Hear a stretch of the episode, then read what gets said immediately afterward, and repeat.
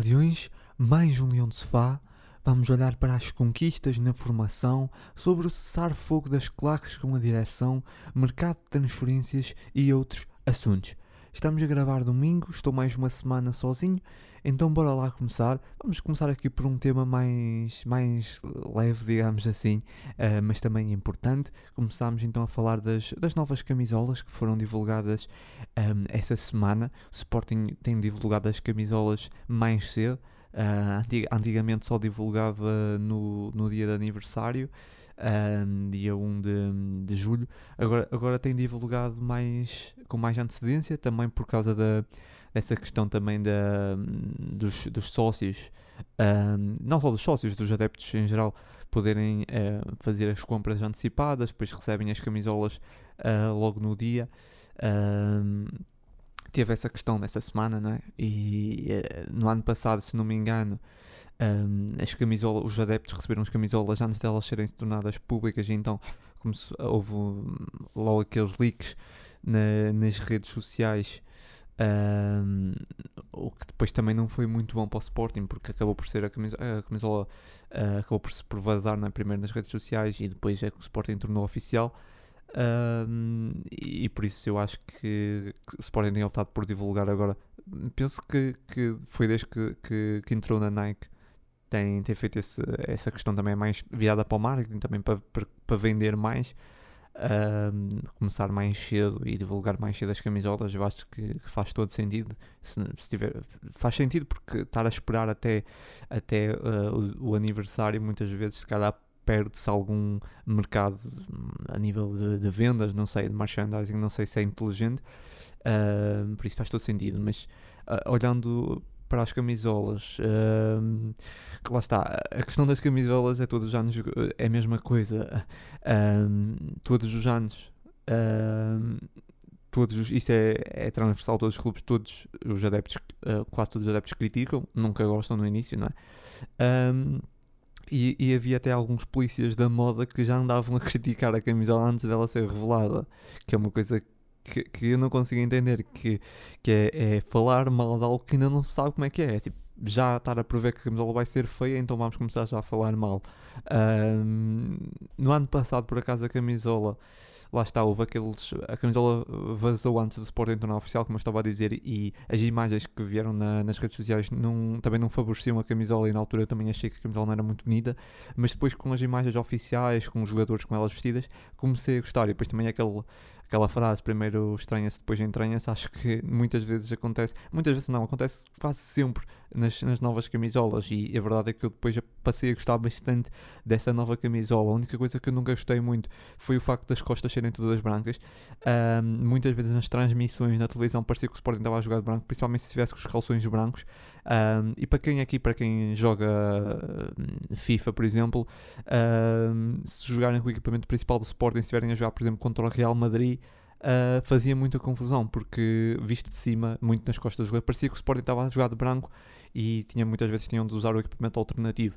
Por isso, nesse, nesse aspecto, não gostei muito, era muito branco, uh, mas, mas gostei no geral, achei a camisola até bonita do ano passado.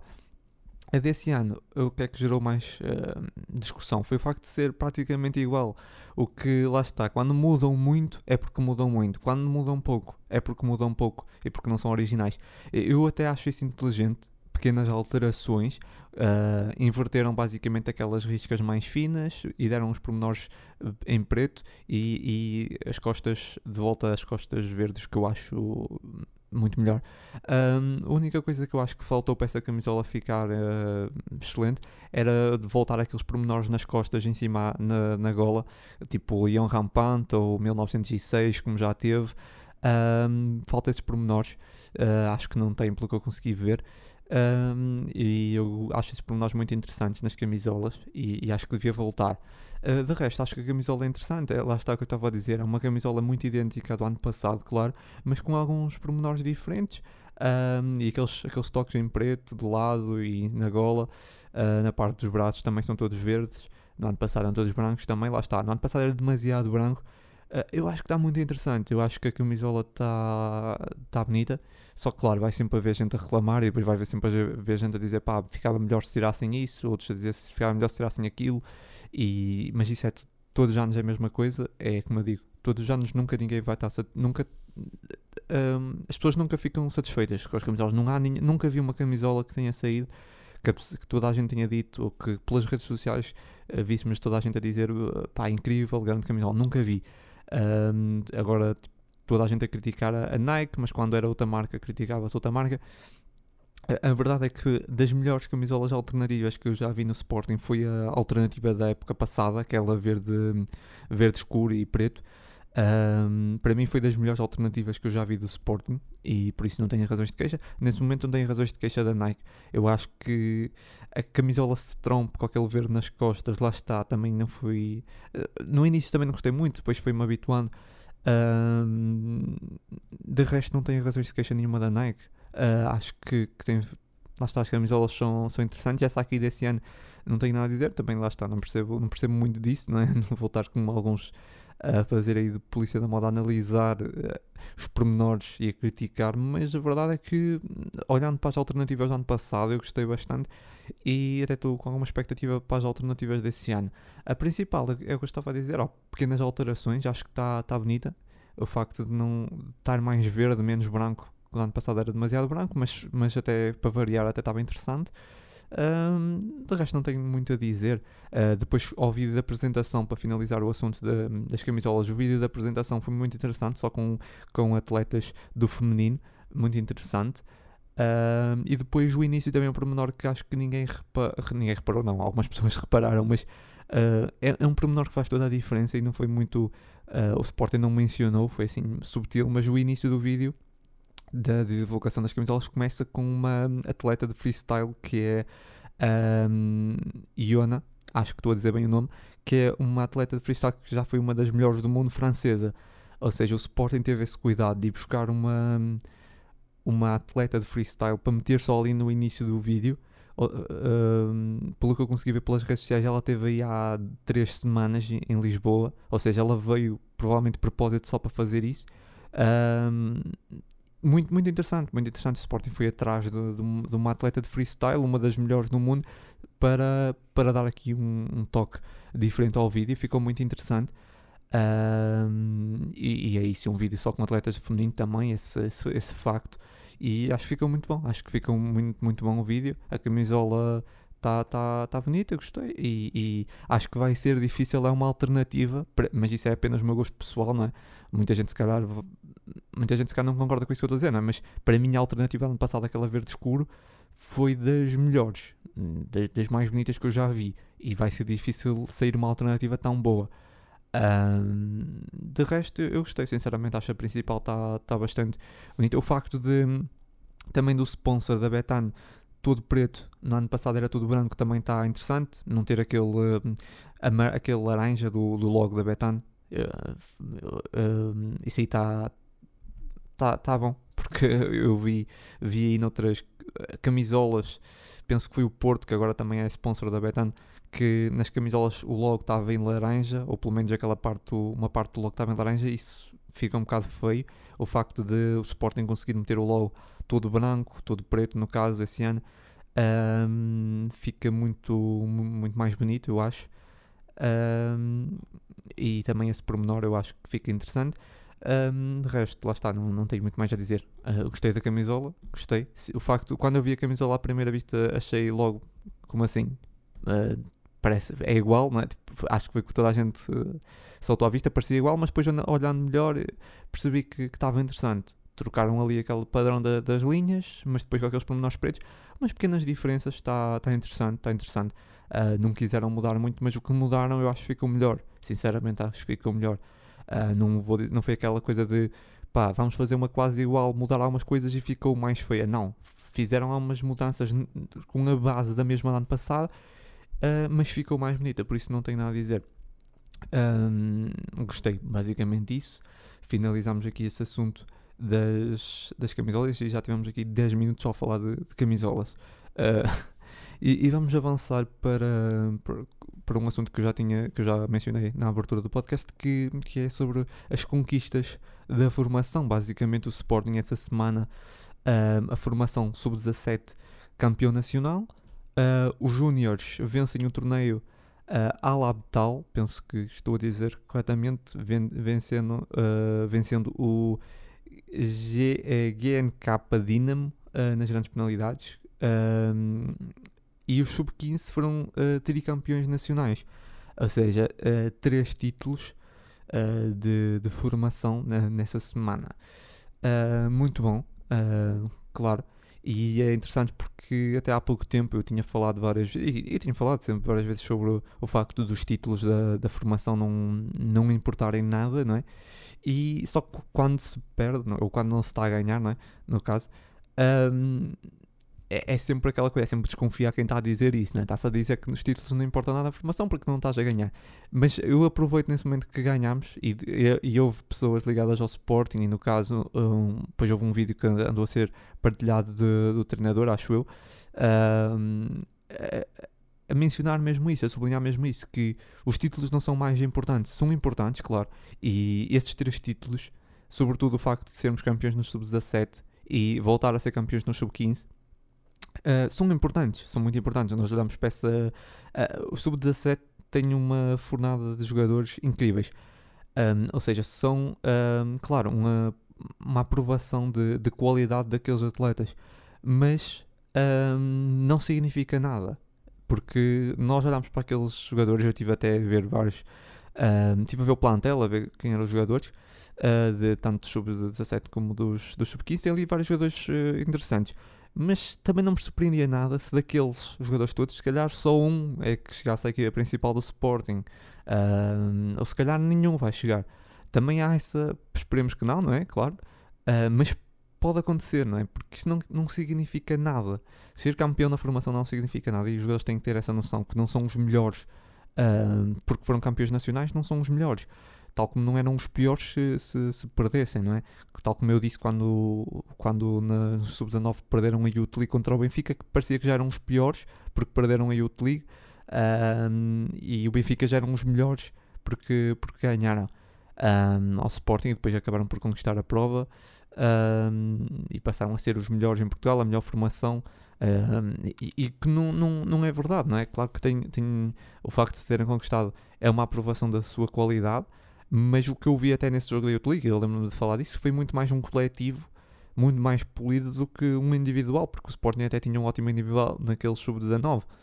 Um, e por isso não quer dizer nada. Às vezes podemos conquistar títulos com um ótimo coletivo e se calhar o individual nem é o suficiente para, para depois uh, aparecer, aparecer na, na equipa principal.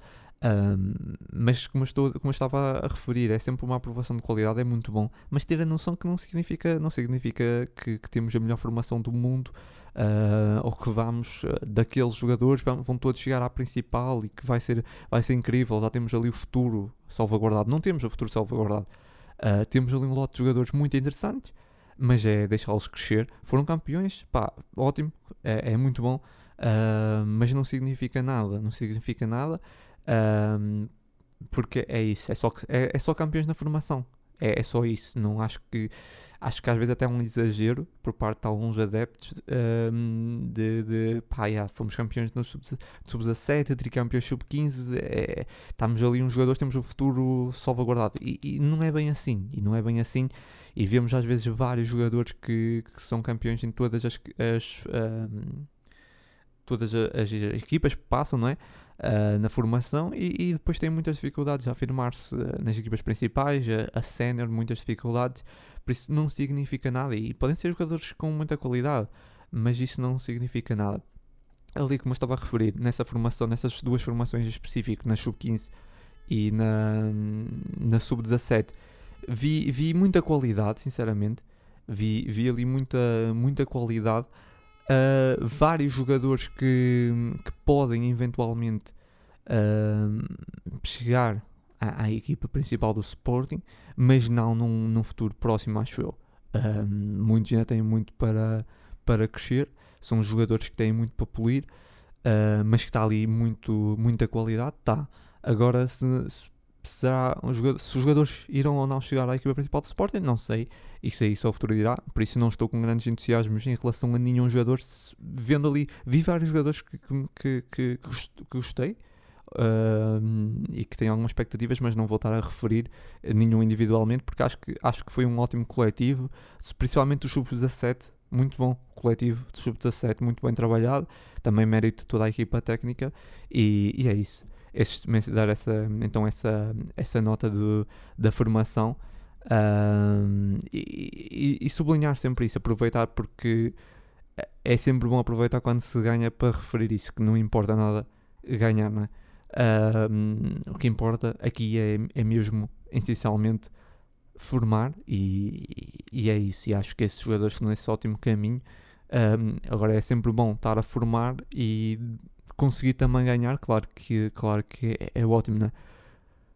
Um, e é isso. Vamos seguir aqui para o próximo uh, assunto que eu tinha aqui para falar, que era os um, nomeados para o Golden Boy. Saiu a lista dos 100 nomeados para o Golden Boy com alguns jogadores do Sporting. Uh, Rodrigo Ribeiro, Tiago Tomás e o Joelson Fernandes, que, que, está aí emprestado, muito provavelmente uh, irá, irá sair uh, no Sporting, não, não, ainda não sabemos muito bem o futuro do jogador. Uh, e também Nuno Mendes, se quisermos incluir, que agora já é jogador do PSG, mas ainda um, fruto também da formação de Sporting, também nomeado, um, sendo que acho que o maior favorito a ganhar e provavelmente vai ganhar um, será o Camavinga. O, o, o Nuno Mendes depende um bocado, se calhar, agora o que é que vai fazer no PSG nos próximos tempos, mas provavelmente vai ganhar o Camavinga. Um, essa, essas listas, que, que eu tenho para dizer sobre isso? Essas listas para mim não significam muito, principalmente quando saem os 100 nomeados, porque se nós olharmos uh, bem vários jogadores que lá estão, não faz muito sentido. Uh, muitas vezes não faz muito sentido. O Joelson Fernandes é um caso uh, e é um bom exemplo disso. O Joelson Fernandes já foi nomeado, não sei, 300 vezes. O Joelson Fernandes tem nesse momento uh, 19 anos, ele já deve ser nomeado para Golden Boy pai desde os 16. Eu, eu lembro-me de o ver na lista várias, várias vezes. Um, pelo menos nessa primeira lista, não é? Uh, ele está no, no Basileia, na, na, na, Suíça, e ele fez um, um, jogo na equipa B e na equipa principal fez 22 e apenas duas assistências. Ou seja, um, eu não vejo os jogos, né? como é óbvio, são 23 jogos no total na época. Eu não vi os jogos, poderiam ser 23 jogos muito bons, mesmo só tendo feito duas assistências. A verdade é que, olhando para os números, para um avançado. Uh, é, é, meio estranho ele estar nomeado para essa lista e tentado várias vezes. E mesmo quando jogava na formação de Sporting uh, apenas uh, no Sub-23, ele chegou a estar nomeado, a jogar nos, na, no Sub-17, creio, uh, ou Sub-19. Por isso, essas listas para mim não significam muito. Depois está o Tiago Tomás, claro que é justo, acho que é justo, olhando para para aquilo que ele está tá a fazer nesse momento, numa equipa principal, com a idade que tem, Rodrigo Ribeiro, também pelo talento que mostrou, pelo menos nessa primeira lista, e Nuno Mendes, acho que é indiscutível, para mim Nuno Mendes estará claro, pelo menos naquele lote dos, dos grandes candidatos, mas em princípio, se calhar, em princípio será, será o Camavinga. Um, por isso acho que não, não significa muito para mim essas, essas listas, Uh, principalmente uh, o início. Primeiro porque é sempre muito popularidade. Olhando para o ano passado ganhou o Pedri, não é que o Pedri não tivesse uh, merecido ganhar, mas ganhou porque estava no Barcelona. a verdade é que o Nuno Mendes, se estivesse no Barcelona, se calhar tinha ganho o Nuno Mendes. Porque, o, olhando para aquilo que o Nuno Mendes fez, o Nuno Mendes se calhar merecia, merecia muito mais, mas essa é apenas a minha opinião. Um, é, por isso é, é, muito popularidade. Esses, esses prémios individuais, primeiro, são muito popularidade. Uh, e, e, depois uh, reparamos que há, há, vários jogadores que são nomeados que, que, não faz muito sentido, principalmente nesses primeiros, uh, nesses primeiros 100. eu depois não, não sei bem até que idade é que é o Golden Boy, mas o facto do Gonçalo Inácio não estar é também estranho. e eu pego nisso para. O, Gonçalo Inácio tem 20 anos, é de 2001. Eu não sei se Golden Boy é até nesse momento até 2000, não tenho certeza, porque se for já não faz sentido. Mas mesmo assim vou, vou pegar para falar do Gonçalo Inácio, que foi o jogador do Sporting que fez mais minutos em 2001, 2002. Uh, nessa, nessa época passada fez mais de 4 mil minutos, uh, tanto no Sporting, juntando à, à seleção sub-21, uh, o que é muito, é bastante. Um, e, e, dá que pensar, não é? Um jogador que, com a idade do Gonçalo Inácio, com essa rotação que ele tem feito, um, e se calhar agora olhando bem, uh, muitos uh, critica, uh, criticámos, né? e nós aqui no Leão está bastante críticos a, ele não ter sido incluído na convocatória da seleção principal, e eu continuo a dizer que ele devia ter sido incluído na, na convocatória para se, para se começar a integrar, porque eu acho que ele é o futuro um, na convocatória da seleção principal, mas se nós olharmos um, para aquilo que foi a Liga das Nações, não é? jogou sempre o Pepe e o Danilo. E, e, os outros dois que foram, que foi o Carmo e o um, Domingos Duarte, que não fez grande sentido. mas a verdade é que não foram lá e não, não jogaram, não é? não contaram. E, e, calhar, e essa foi uma das razões apontadas para o Inácio não ter ido porque hum, os que foram convocados não iam. Eh, já era praticamente certo que não iam contar, que não iam jogar. E, e, e hum, havia essa hum, ideia que Gonçalo Inácio continuasse a jogar, não é? Uh, e então ele foi para o São 21 aparentemente para, para jogar. E porque sabia que se fosse para, o, para a principal, muito provavelmente não iria, não iria jogar. Só que aqui, pronto, aqui essa questão, para mim, que eu divido-me um bocado. Por um lado, ok, entendo. E ele, no facto de estar sub-21, ele no sub-21 jogou um, sempre. Não fez um jogo, acho que um jogo ficou de fora. Talvez rotação, porque foi contra o Liechtenstein. Um, mas de resto jogou os outros, os outros jogos. Uh, foi totalista nos outros jogos. Uh, e então eu, eu entendo, mas pergunto-me até que ponto é que esses jogos contra a Bielorrússia e Grécia que ele fez, será que ele acrescentou alguma coisa ou se ele acrescentou mais do que, por exemplo, ele ficar no banco da seleção principal, não é? Porque mesmo ficando no banco da seleção principal, o facto de treinar com, com jogadores como, por exemplo, mesmo como o Pep, um, Dias infelizmente não estava, um, e, entre outros, né? mesmo que não sejam jogadores da mesma posição, mas outros jogadores, outros veteranos, diria se calhar acrescentar muito mais do que ser titular no Sub-21, não sei. Uh, a verdade é que um, também é, o mais importante e cresce-se muito mais a jogar, isso também é um facto. E nesse sentido, claro que se calhar até foi melhor ele ter ido para o Sub-21, agora olhando para trás e também retificando as críticas que eu fiz à, ao facto do Danilo, do Danilo ser central, e a verdade é que tenho que agora engolir algumas palavras porque o Danilo um, teve ali um erro ou dois, mas a verdade é que no geral nos jogos da Liga das Nações não tem nada a apontar. Teve até, teve até exibições bastante boas como central, até se mostrou uma opção muito válida.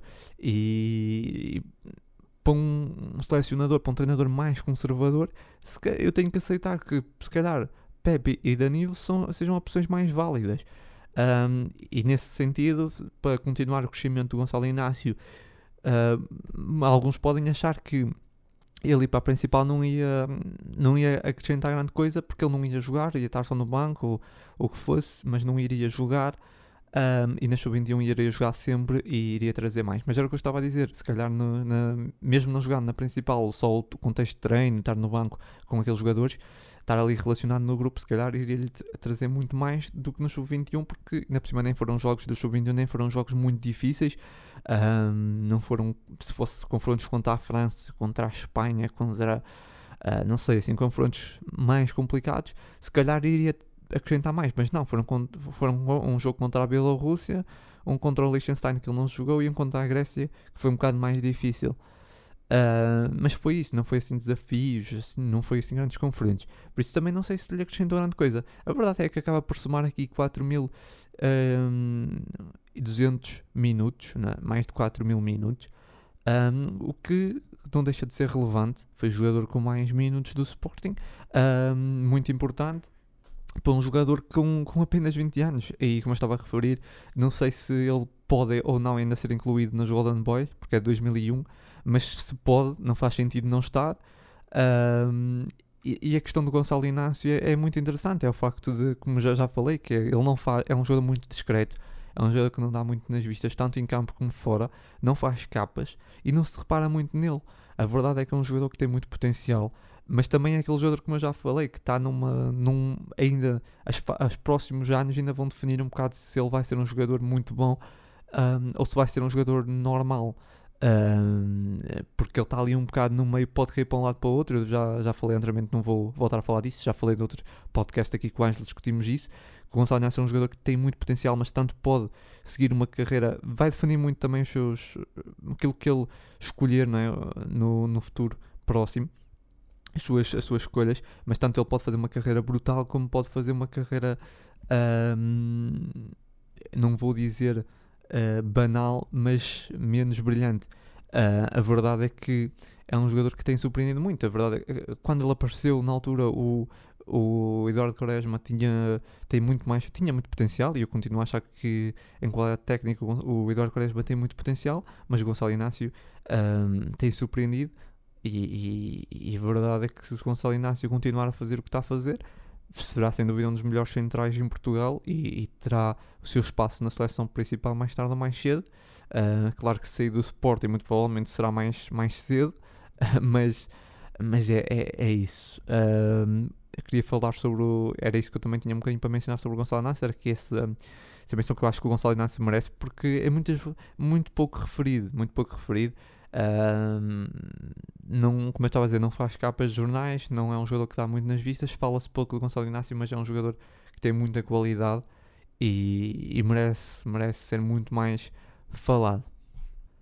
Seguimos aqui para mais um, uh, um tema. Uh, vamos falar aqui dos uh, melhores golos da época 21-22. Um, verdade que, que, a época já terminou aqui há algum tempo, mas eu decidi fazer aqui um top golos uh, dos melhores golos entre um, o campeonato e a Champions League. Exclui, acabei por excluir a Taça de Portugal, a, a Super Taça e a Taça da Liga, pois era um bocado mais complicado estar a ver os golos, tive que ver os golos todos e já assim já foi, já foi complicado.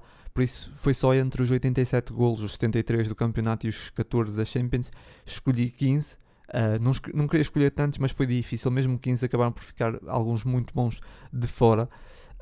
Um, e fiz aqui umas, um, umas escolhas, mesmo assim, difíceis, porque tive de, de, ponderar também um bocado e acabei por ir um bocado pela beleza do golo. E também a dificuldade técnica. Uh, isso está no blog, para quem quiser ver, obviamente, porque pelo podcast não vai dar para ver, né? como é óbvio. Podem ir ao blog do Leão de Sofá e está lá os melhores golos da época 21-22 uh, e podem conferir todos os golos. Mas assim falando por alto, um dos primeiros golos que eu, que eu decidi escolher foi do Pedro Gonçalves ao Braga, foi logo no arranque da, da época.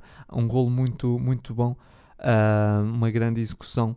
É, é um remate, basicamente é um passo à baliza. Uh, depois, o golo do, do Sarabia ao Benfica uh, é, é, um grande gol também, com um grande passe. Já na, na altura, penso que foi do Pedro Gonçalves. É uma, a bola acho que é colocada pelo, pelo, pelo Pedro Gonçalves. O golo do, um, do Paulinho também ao Benfica. Uh, aquela, aquele pica a bola por cima do Vlaco Dimos. Uh, não vou estar aqui a dizer todos. Uh, o Pedro Porro, também aquele golo ao Belenenses, grande remate. Foi um dos melhores golos, sem dúvida, da época. Uh, Pedro Porro, que aliás foi hoje, um, domingo, hoje que estou a gravar, eleito o melhor lateral direito da Liga mais uma vez, segundo ano consecutivo. Uh, claro, muito, muito justo. E tem aqui esse, esse grande gol contra o Chade, no Jamor. Depois o Mateus Reis, o gol de Mateus Reis, acho que foi o único gol da época, mas é, o gol, esse aqui, acabei por escolher mais por, pelo trabalho em si, muito bem trabalhado, ali uma tabela, e depois a bola, um, até acho que é o Mateus Reis que inicia, e depois uh, aquela devolução, acho que é do Nuno Santos e o Mateus Reis a finalizar muito bem.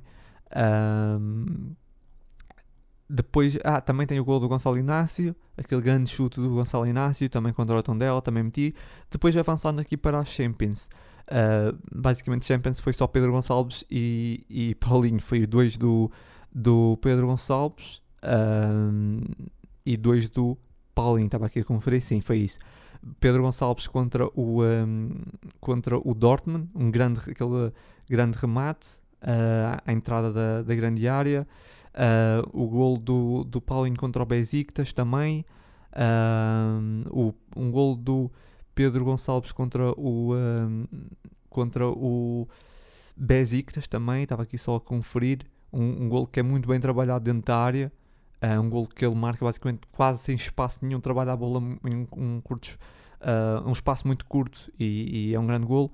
Uh, e mais aquele gol do Paulinho também em que ele recebe, onde o Pedro Gonçalves sofre a falta e ele acaba por ir buscar aquela bola e, e dá aquele grande golo que é o quarto 4-1 na altura.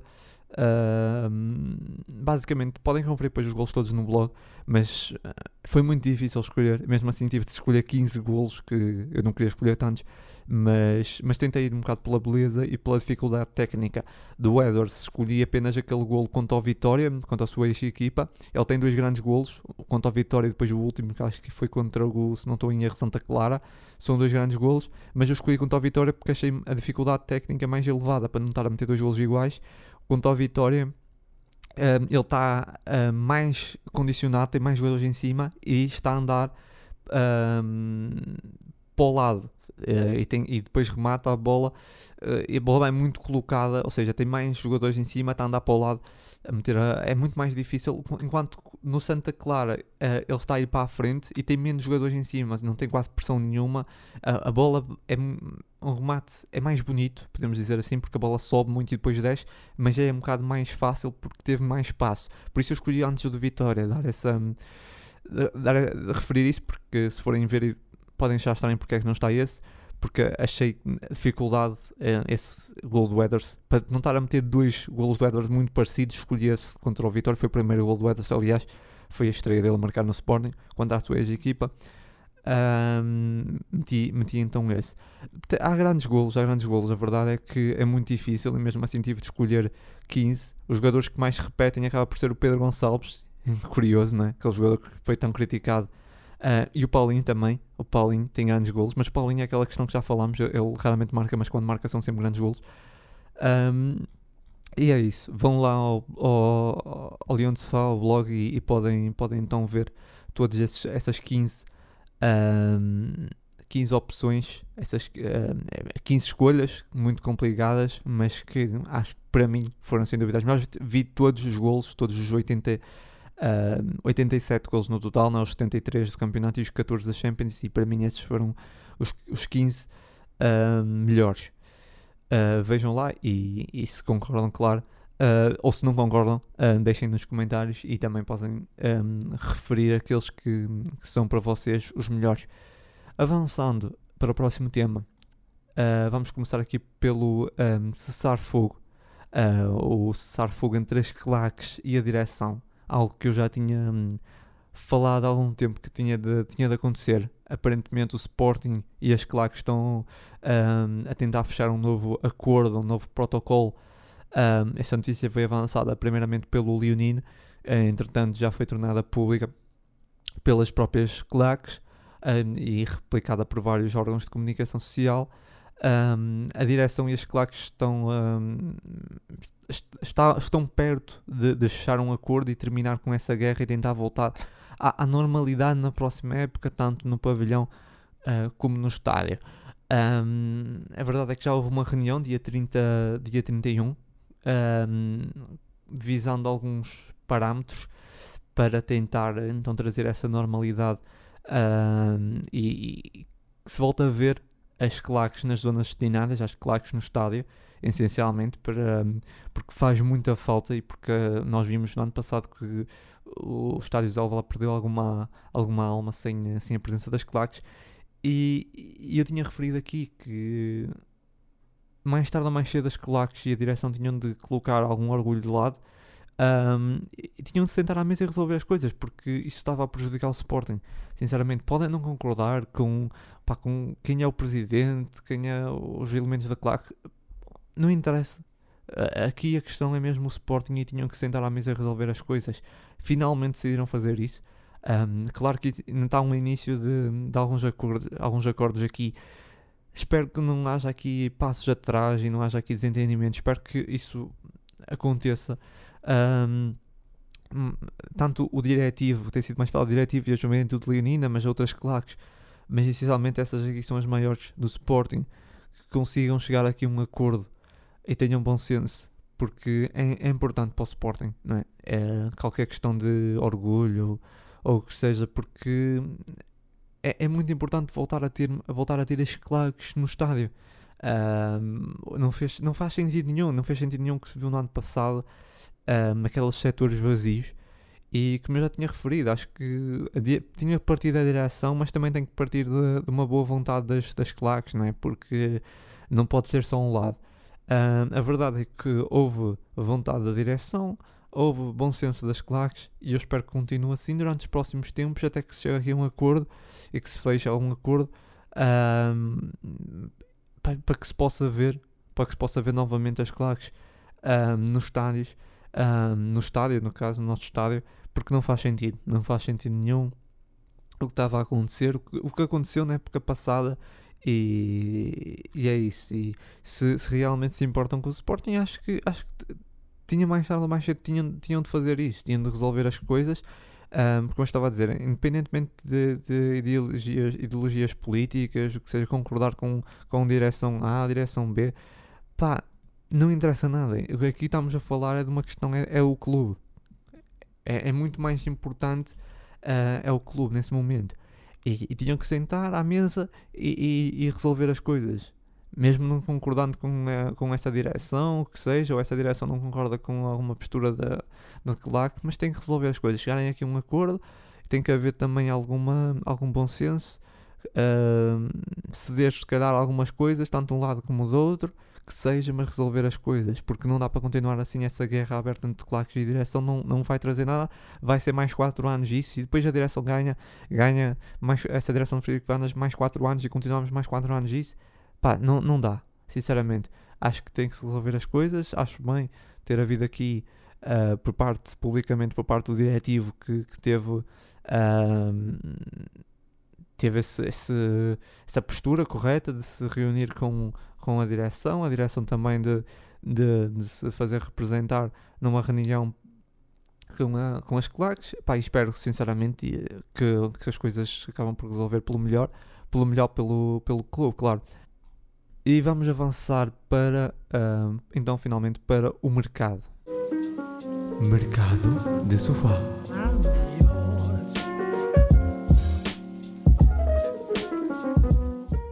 Mais uma semana de mercado do Sporting.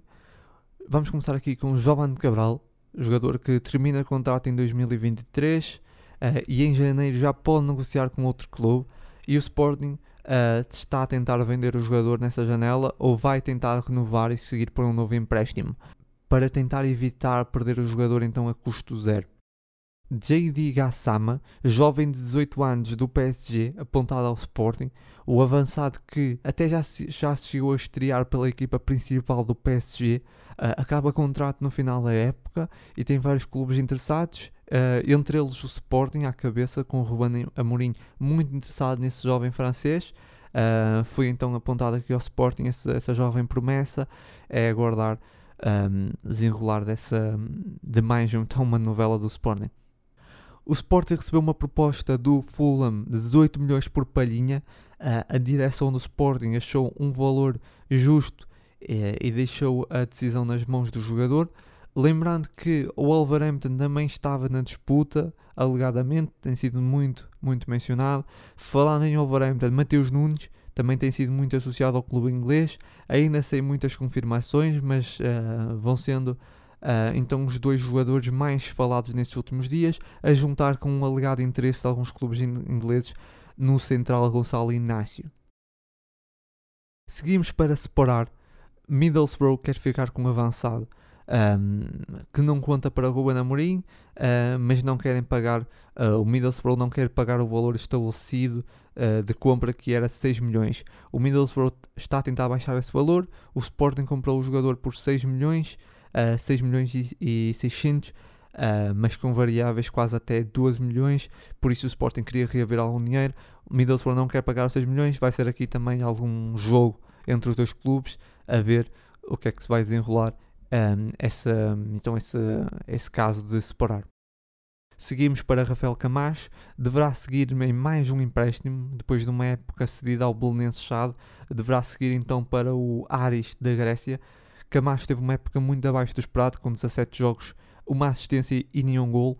Um, segue então aqui para mais um empréstimo, jogador que ainda continuará ligado ao Sporting.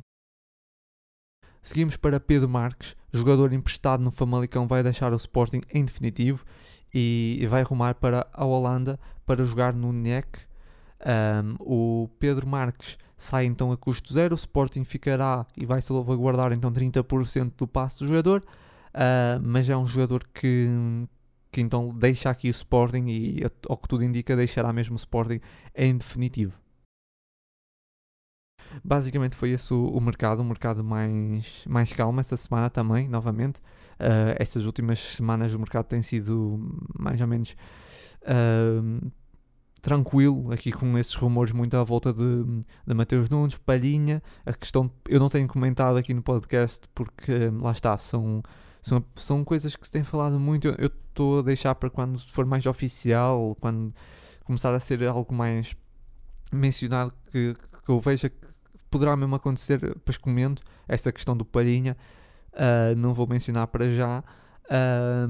Vou comentar essa, essa semana, vou comentar o caso do Pedro Marques. Uh, é um jogador que, que, realmente tinha tudo para dar errado, essa questão do, do empréstimo ao Famalicão. Eu não consigo perceber o que é que aconteceu. O jogador teve uma época muito positiva no Gil. Eu achei muito, muito estranho porque é que, porque é que não, não se quis que o jogador continuasse no Gil. Havia vontade do treinador do Gil que ele continuasse. E em vez disso decidiram, um, e claramente mal, colocá-lo no Famalicão, onde acabou por fazer uma época muito abaixo. Um, muito abaixo do esperado muito abaixo do que ele tinha feito no, no Gil. Não consegui entender. Foi aquela, aquela questão que eu tinha visto uh, essas notícias na altura quando se falou e, e, achei, não faz sentido nenhum. Porque é que um jogador que está emprestado num clube e fez uma boa época, à vontade do treinador que ele continue, no Gil Vicente, mas não, vão segui-lo para um empréstimo para o Famalicão. Foi para o Famalicão. Foi horrível. E agora sai uh, em definitivo. Um, e não é a questão que ele ser em definitivo que me, que me espanta. Ele vai aqui para, para a Holanda uh, o Sporting fica com 30% do passe do jogador. É um jogador que claramente não fazia conta no, no plantel do Ruben Amorim, por isso isso não me espanta. O que me espanta é mesmo a gestão de carreira, porque não faz sentido nenhum.